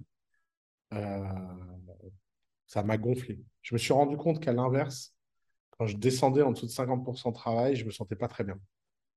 Ok. J'ai, j'ai quand même besoin. euh, j'ai- J'aime bien l'idée de, de De faire des produire. choses, euh, Hmm. de produire, ouais, Ouais, de produire du travail. Je suis d'accord. Je suis, je suis d'accord. Donc, Je, je partage donc ça. après, c'est des trucs, il faut être un peu expérimental. hein. D'ailleurs, on m'a dit, un, un coach m'a dit un truc méga intelligent là cette semaine. Il m'a dit que tout le monde est obsédé par ce qu'il doit faire plutôt que par ce qu'il veut faire. Et en fait, ce que tu peux faire, il y a une infinité, alors que ce que tu veux, il y a un nombre limité. Et j'aime bien ce raisonnement. Tu vois, il dit, euh, les choses où tu es mauvais, il y a une infinité de choses auxquelles tu es mauvais, et il y en a très peu auxquelles tu es bon. Mhm. Si tu travailles que ce que, ce que tu es bon, tu compounds. Alors que si tu travailles sur ce que tu es mauvais, tu, bah, tu, tu- tu te perds dans l'infini des choses où tu es mauvais. Hmm. Euh, et c'est la même chose. Il y a une infinité de choses que tu peux faire, mais il y a très peu de choses que tu veux profondément. Et entraîner le désir et l'envie comme on entraîne un muscle, en faisant euh, des expériences et en, en développant cette feedback loop, Ouais. et bah, c'est super profond. Et moi, euh, j'ai compris euh, il y a quelques années euh, que cet équilibre. en, plus, j'ai- en plus, pour le coup, j'ai été très con pendant des années. De l'âge de, je sais pas, de, de 20 25 ans. Franchement, 20 25 ans, c'était pas des très bonnes années. J'ai pas été très bon. D'accord. Euh, j'ai Qu'est-ce que t'as fait? fait quoi avant 25 ans? j'ai trop travaillé, en fait. J'ai beaucoup trop travaillé. Et en fait, je me rends compte que j'aurais travaillé deux fois moins. Je pense que j'aurais eu trois fois plus de résultats. J'étais épuisé, mais je ne m'en rendais pas compte. Et j'avais cette culture du, du, euh, du grind, du, euh, tu vois, tu vas chercher et tout. Et en fait, bon, c'est sûr que ça a développé des muscles. Ça, je reconnais qu'en termes de productivité et tout, ça, tu vois, ça- tu muscles. Je me demande à quel prix. Je me demande qu'est-ce qui se serait passé si j'avais été un peu plus intelligent là-dessus. Ah bah ça, Et, c'est... euh, et à 25 ans, j'ai commencé à prendre conscience de ça. Et pour le coup, je trouve que j'ai eu un, cycle 25-35, je le trouve euh, très brillant. Euh, sans me jeter des fleurs, euh, je... ce que j'ai réussi à faire et tout, quoi qu'on dise les gens, euh, moi, je suis content. Je suis très, très content de me C'est le principal. C'est c'est le principal.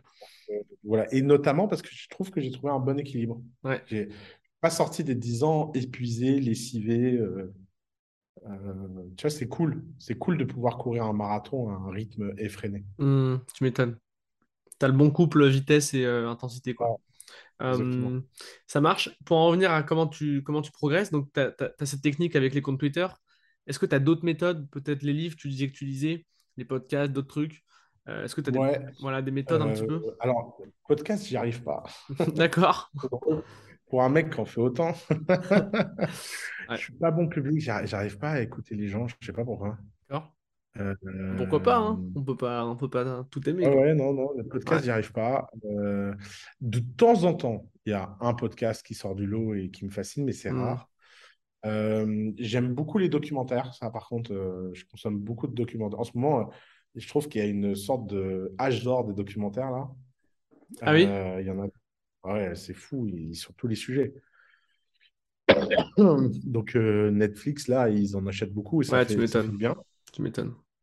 Donc ça c'est cool. J'aime, j'aime bien. alors ça c'est, c'est quand même l'avantage de s'appeler Oussama Hamar.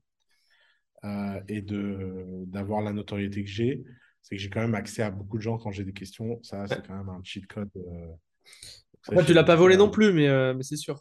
Ouais, mais bon, c'est cool. Ça, c'est cool. Euh, et, et je suis toujours mais, halluciné par la puissance de ça. Ça, c'est, ça, ça ne cessera jamais, jamais de surprendre. Genre, vais te raconter une histoire, mais c'est c'est quand même un truc de dingue. Allons-y. J'ai un des plus gros problèmes dans la crypto, c'est les comptes en banque. Ok.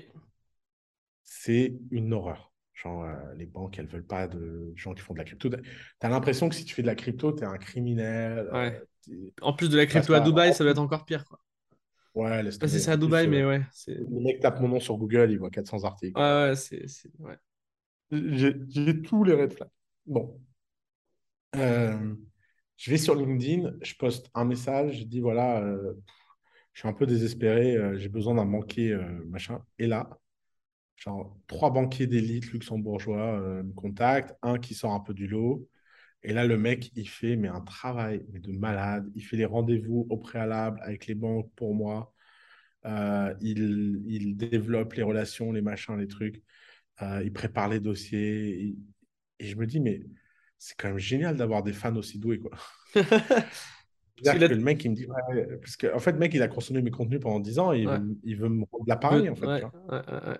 Et, euh, et il fait des choses qu'il ne ferait pas pour quelqu'un d'autre et ça fait trop plaisir. Et ça, ça, ça me fait plaisir d'avoir donné pendant des années et ça me donne envie de à donner. quoi. C'est c'est le principe de réciprocité euh, qui te revient, quoi. c'est- c'est une puissance, ça. Et sur tous les sujets, genre, euh, des fois, mais des trucs, euh, tu cherches un appart pour ta nièce, euh, tu postes un message sur Instagram, tu trouves un appart de ouf. Mm, mm, mm. Euh, je dis, mais what the fuck? Ça, c'est les trucs. Et le dernier truc que, Ah, c'est un avantage euh, pas mal. pour, pour, toujours apprendre, euh, j'aime bien poser la même question à tout le monde. Ça, c'est une technique que je fais un peu naturellement. Ouais. J'ai un truc en tête, j'ai une lubie, j'en parle à tout le monde. Tout le monde. Toute la journée. Et, euh, et en fait, euh, je finis par me faire une opinion. Tu C'est m'étonnes. assez marrant euh, comme, comme façon de faire, mais ça marche bien. Non, non, mais c'est c'est mais- simple et efficace, en fait. C'est. euh, Ouais, mais il faut, faut toujours être simple et efficace. hein. Ça, tous les gens qui cherchent des méthodes compliquées, des secrets, des trucs, ils sont assez déçus. quoi. Il n'y a pas de Tu secret dans la vie. Tu m'étonnes. Yes. Euh, J'aurais qu'on parle un petit peu de productivité. Donc, tu en as parlé un petit peu tout à l'heure, c'est bien. Est-ce que tu as des méthodes, voilà, sans parler de secret et tout, mais toi, qu'est-ce que tu mets en place pour être productif? Donc, déjà, tu as ton rythme de vie, euh, ton équilibre. Je pense que ça, c'est le plus important parce que ça pose les bases. Mais voilà, dans la pratique, est-ce que tu as des trucs? Tu vois, il y a des gens, ils bossent une heure euh, sans téléphone, après, ils font une pause, machin, Pomodoro. Toi, est-ce que tu as des choses comme ça ou alors euh, Ouais, alors, euh, j'ai alors, j'ai des trucs à la con euh, que tout le monde fait. euh, Ouais, mais c'est le mieux, la hein, douche froide. je pense. hein. Ouais, la douche, la douche froide, c'est Ah, génial.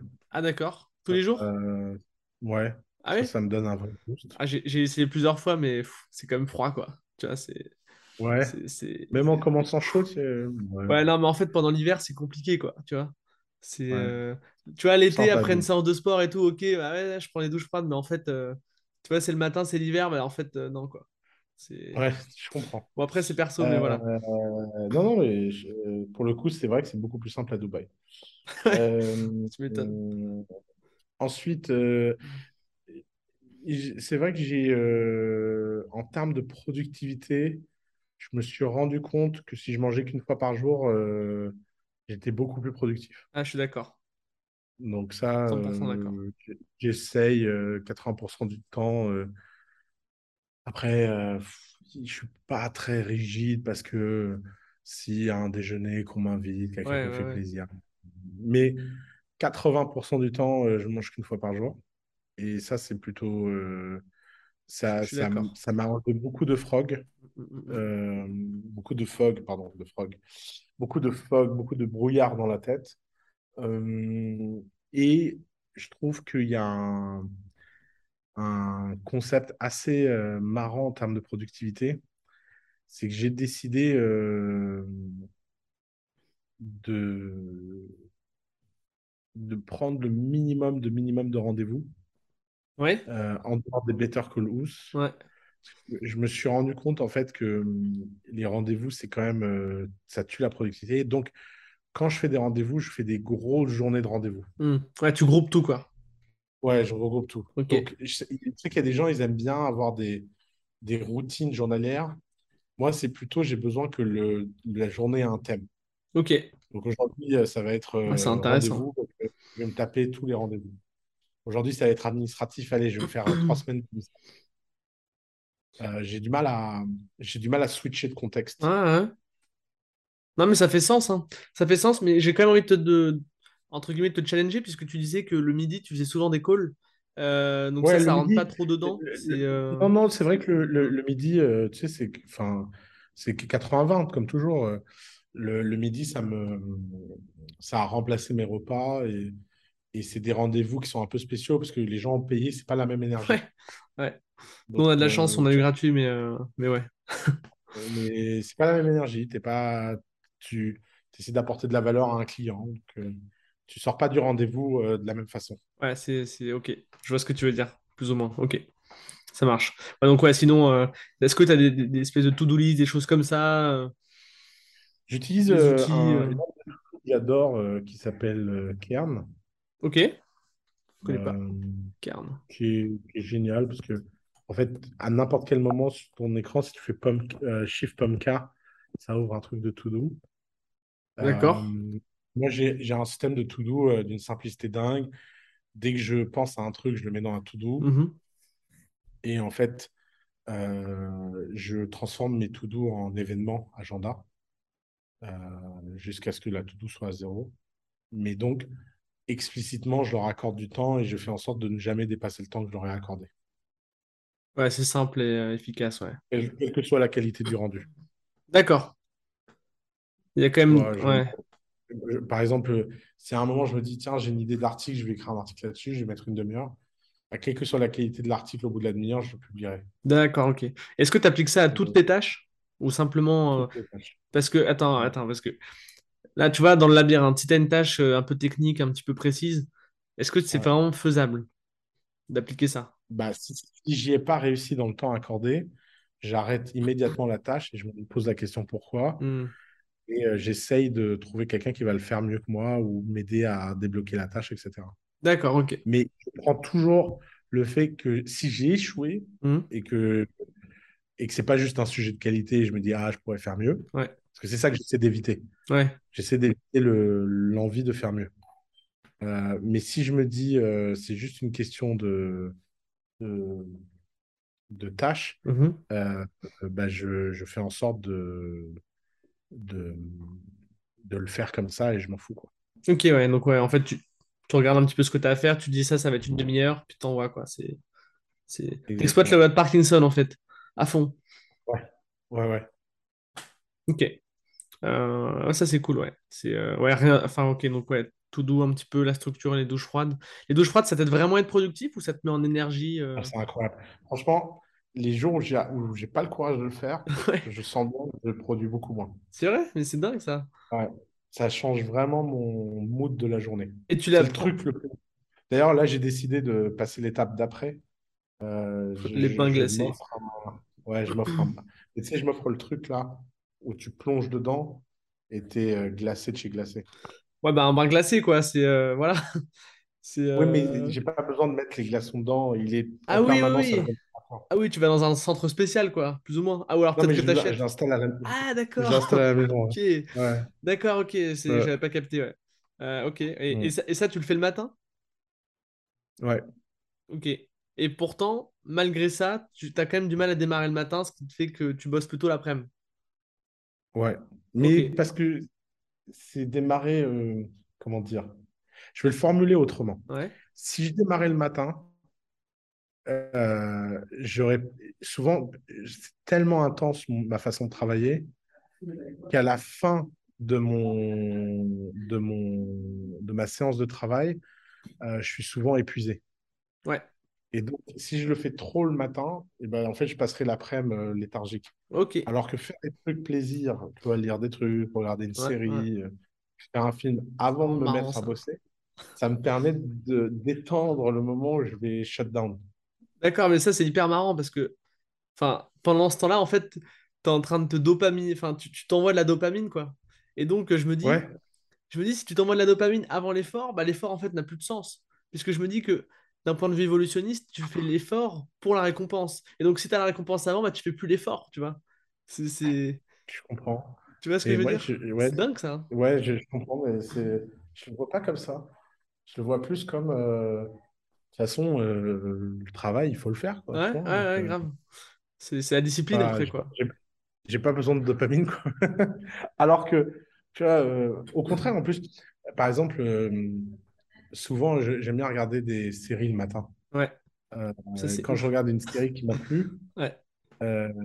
ça me met dans, une, dans un super mood pour bosser l'après-midi. Ouais, ça m'inspire.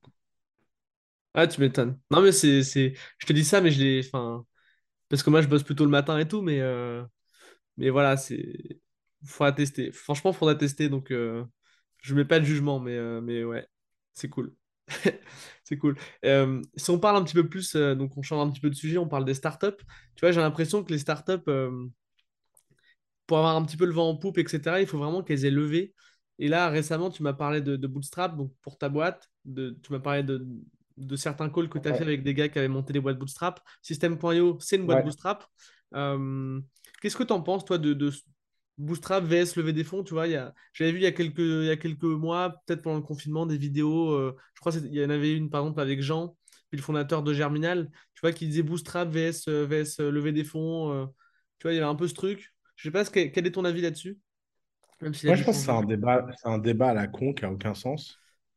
Euh, d'ailleurs, le mec de Germinal, euh, il en est bien revenu. ouais, ouais, mais bon, voilà, c'était pour le... En fait, en fait, moi, je trouve que ces trucs-là, c'est des débats à la con parce que c'est des débats identitaires. J'arrive pas à comprendre comment les gens en font un sujet identitaire de bootstrap ou pas. En fait, une boîte, c'est quoi? C'est un agent économique mm. qui est sur un marché. Et cet agent économique, tu as une première décision, c'est quelle taille tu veux qu'il fasse. Parce que quel que soit le métier que tu fais, tu peux faire la version solopreneur, tu peux faire la version agence, tu peux faire la version produit et tu peux faire la version empire. Et ça, c'est un mode de jeu. Donc, ce mode de jeu, euh, il n'y a, pas, euh, a pas des solopreneurs qui sont mieux que des agences, il n'y a pas des agences qui sont mieux que des produits. C'est juste que tu ne joues pas au même jeu. Euh, et au mode solopreneur, il y a des gens, ils vont très haut. Hein. Mmh. Là, il y a un mec qui a été sur, euh, je sais pas si tu as vu, le mec d'Interactive Design, je sais pas quoi, là, 13 millions de dollars en solopreneur. Non, ah fait des plugins Google Apps. C'est des cash machines. Et c'est juste des tout petits plugins qui viennent résoudre un problème que tu as souvent dans Google Apps. Hmm. Et sur la marketplace add-on de Google Apps. bah, tu vois, ce mec-là, il a plié le game du solopreneur. Mais il a joué à ce jeu-là. Les gens pourraient se dire, ouais, mais il pourrait prendre des profits, embaucher des gens pour faire plus de ça. non, il n'a pas envie de jouer à ce jeu. Et le problème, souvent, c'est que les gens, ils ne savent pas à quel jeu ils veulent jouer. Donc, ils, en, prennent, ils prennent après des questions du genre, est-ce que bootstrapper ou lever des fonds, c'est mieux? Mais non, il n'y a pas de mieux. C'est que si tu veux jouer au jeu Empire, tu dois lever des fonds. Point. C'est pas il n'y a pas de sujet.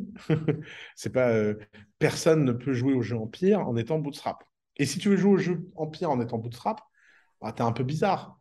Parce que euh, dans ce cas-là, est-ce que ça ne veut pas dire qu'il n'y a pas des gens qui ont des boîtes qui gagnent plein d'argent en étant bootstrap Si, mais c'est jamais des empires.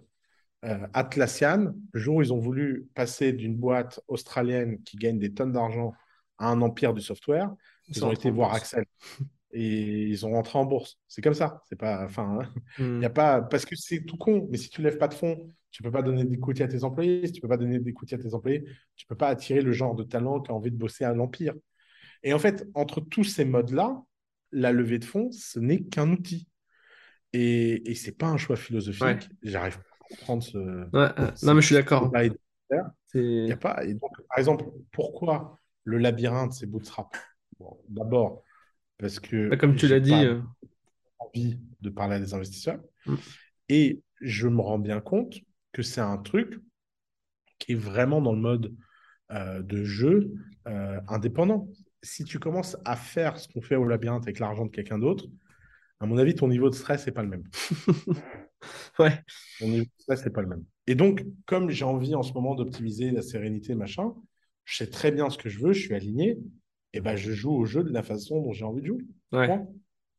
Non, c'est sûr. C'est vrai que j'ai l'impression qu'il y a vraiment ce truc. euh, de loin comme ça, j'ai l'impression qu'il y a pas mal d'entrepreneurs, en fait, leur but, le, but du jeu, pour eux, c'est de lever des fonds, tu vois.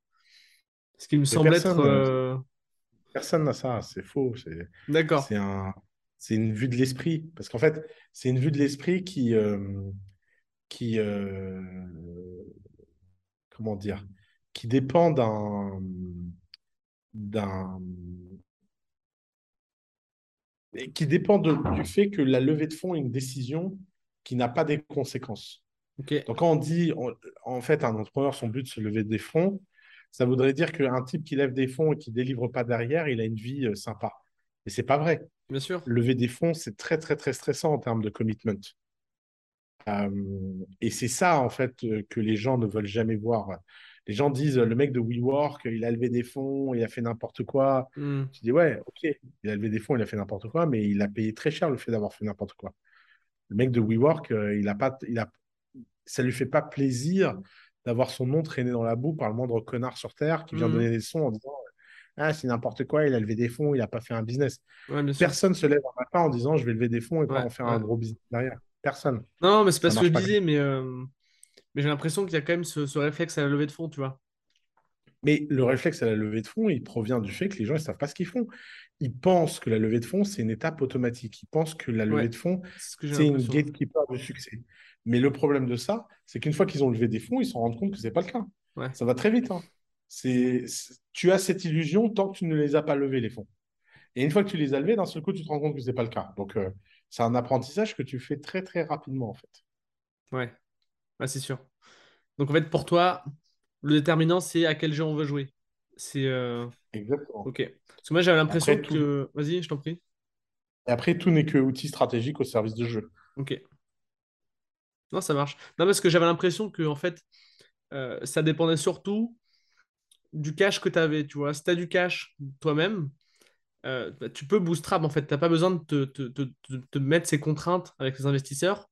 Et puis tu peux garder le contrôle de ta boîte. Ce qui, qui me Ouais, semble alors être un moi, ça, c'est pas avantage. Pour moi, si tu dois investir ton propre argent de ta boîte, c'est pas bootstrap. C'est juste un mauvais VC. hein. C'est une mauvaise levée de fonds. hein. D'accord, ok. Non, mais je, veux dire, si tu investis ton argent perso pour monter ta boîte, c'est ça que je veux dire? Ouais, bah, c'est pas, bootstrap, ça, pour moi. D'accord. Et pour toi, c'est un mauvais ici de faire ça? Bien sûr, il n'y a rien de plus terrible qu'investir son propre argent dans sa boîte. hein. Euh, Je comprends pas parce un- que si tu investis dans ton argent, ta boîte, elle t'appartient, du coup, c'est tout le profit te revient. Et la valeur Oui, de la boîte mais... aussi. Ouais, d'accord, mais le problème, c'est que tu as mis ton argent... En fait, ton argent devrait toujours te servir à te hedger. D'accord? C'est-à-dire qu'il devrait toujours à te permettre de prendre euh, une solution par rapport à un risque que tu n'aurais pas pris autrement. Donc, euh, si tu as de l'argent, euh, euh, tu l'investis dans des trucs perso et ensuite ta boîte, soit tu la bootstrap, soit tu lèves des fonds. Mais être ton propre financier pour garder 100% du profit, Ouais. Euh, je pense que ça réduit structurellement la performance. Parce que la façon dont tu alloues le capital, elle ne sera jamais aussi disciplinée que si c'est l'argent de quelqu'un d'autre. C'est pour ça que les mecs qui sont des financiers de haut niveau, ils détestent gérer leur propre argent. Ouais, c'est vrai que Par ça exemple, enlève des biais en fait. si, Ouais. si j'ai- si je devais investir mon argent dans le labyrinthe, ça me ferait Mhm. chier. D'accord, ouais. Le labyrinthe, c'est de l'argent 100% bootstrappé. Ok. Parce que toi, Parce pour... en qu'en fait... Ouais, parce que je me dis, tu vois, je me dis, euh, entre investir 100 000 euros dans le labyrinthe et 100 000 euros dans des startups de la vallée, à mon avis, j'ai le meilleur compte d'investir dans les startups de la vallée. Parce que je sais, c'est dur de s'évaluer soi-même. C'est dur de clair, savoir si clair. euh, elle est bonne. Et si j'avais besoin de fonds, bah, je préférais lever auprès de quelqu'un. Je trouve que c'est très, très, très malsain d'être financé de sa propre boîte. Ok. Et alors, c'est quoi la définition de bootstrap pour toi alors? Parce que, bootstrap, c'est tu bootstrap, c'est vraiment que tu démarres en utilisant les revenus de tes clients, quoi. ouais, bah ouais, c'est ça. Bah, c'est, c'est, ouais. Ah, c'est pas en investissant ton propre argent. Non, en fait, ce que j'avais en tête, c'est, tu vois, euh, c'est ça, mais en fait, je pensais à System.io, qui à la base était une boîte de vente de formation, qui est devenue un Ouais, logiciel SaaS. Mais l'argent ouais. pour financer le, le développement du SaaS a été financé avec la, la- la vente du business d'avant. Tu vois, c'est c'est dans ce sens-là que je C'est bootstrap. Ouais, voilà, ok. Ça, pour moi, c'est bootstrap. D'accord, C'est pas ton argent, c'est l'argent de la formation. C'est-à-dire que tu as une activité économique dont Oui, bien tu réinvestis partie des Ouais. profits. Non, j'ai pas été la même clair, chose que. Ouais, carrément. Ouais. Non, mais c'est pas la même chose que j'ai vendu une boîte à un milliard, euh, j'ai 200 millions sur un compte, c'est clair. et je me dis, tiens, je vais prendre ces 200 millions pour créer une boîte. Non, je suis d'accord. J'ai j'ai pas été clair, mais c'est, je suis d'accord avec toi. Ouais, Ouais, parce que là, euh, comme je l'ai dit, ça voulait dire, tu prends de l'argent de l'extérieur, que tu, tu rentres dans une structure juridique et tu crées une boîte, quoi. Mais alors, c'est pas du tout ça euh, Ouais, que, que je voulais dire. ouais. exactement. Mais euh, ouais, ça marche. Ok. Euh, est-ce que tu aurais, toi, tu lis beaucoup, est-ce que tu aurais un ou des livres à recommander? Euh, bah écoute, tu peux mettre. je- je- je- on me posait tellement cette question que j'ai fini sur mon site internet. ouais, c'est vrai. Euh, J'ai vu, ouais. Liste. tu peux donner ce lien à tes, euh, à tes auditeurs, il y a tout de. Il y a une belle liste. Il y a une, ouais. Elle est grosse, hein. Est-ce qu'il n'y en a pas un qui te plaît plus que d'autres? Bon, ça doit dépendre de l'humeur, de ton. Voilà, c'est Ouais, ça, ça dépend de. Après, j'ai des phases, euh, j'avoue que oh, je suis retourné dans une phase un peu biographie en ce moment. Ouais, Euh, et, euh, et je me suis rendu compte que franchement, Walter Isaacson, le biographe là, américain, ouais. je sais pas pourquoi, quoi qu'il écrive, je suis fan. D'accord. Ouais, je suis fan. Je- J'adore tous ses livres. Ok. Je sais pas pourquoi. Non, mais c'est, il, Euh, il- il est bon, quoi. C'est, euh, ouais, ouais. je, euh, je, j'ai celle de Steve en tête qui est bien. Alors, il y en a sûrement d'autres, mais, euh, bah, Léonard de Vinci, Léonard de Vinci. Einstein, euh, il a fait Benjamin Franklin, qui est incroyable. Il a fait Kissinger, qui est génial. Euh, The Codebreaker, euh, que j'ai adoré. Euh, il a fait un Walter The Innovators. Ouais, bah, c'est ce que j'allais dire. Celui-là, je l'ai lu aussi. Il était, il était vraiment sympa, quoi. Ouais. Ah bah, il est Bah bon, voilà. hein. Si je devais recommander un truc en ce moment, Ouais, euh, c'est Walter Isaacson, ouais. Ouais, le problème de cette question, c'est que ça dépend du moment, en fait. Ce qui est bien pas sûr. forcément un désavantage, mais, euh, mais voilà. Si tu avais un conseil à donner pour se lancer, pour lancer un business, tu vois, vraiment pour toi, Mhm. le truc le plus important, indépendamment de tous les autres facteurs. Euh, je pense que le truc le plus important, dépendant de tous les autres facteurs, c'est comment tu gagnes de l'argent. Ok, c'est pragmatique. Pragmatique. Ok, c'est quoi la suite pour toi sur les 12 prochains mois, 5 prochaines années? Je sais pas si tu te vois aussi loin. Non, je, alors ça, je refuse de me voir aussi loin. Euh, trois, moi, je, je me vois à 3-6 mois max. Ok. Ah, c'est que le labyrinthe tourne tout seul et Mhm. Génère de l'argent tous les jours. C'est vraiment euh, mon, ma, ma vision du moment, c'est crée-toi une money making machine qui, qui enlève le sujet de l'argent de la table et, et te permet de, de faire d'autres choses, quoi. Ok, ça marche. Où est-ce qu'on te retrouve veut suivre un petit peu euh, bah, comment ça se passe pour le labyrinthe et puis pour tes Ouais, autres projets?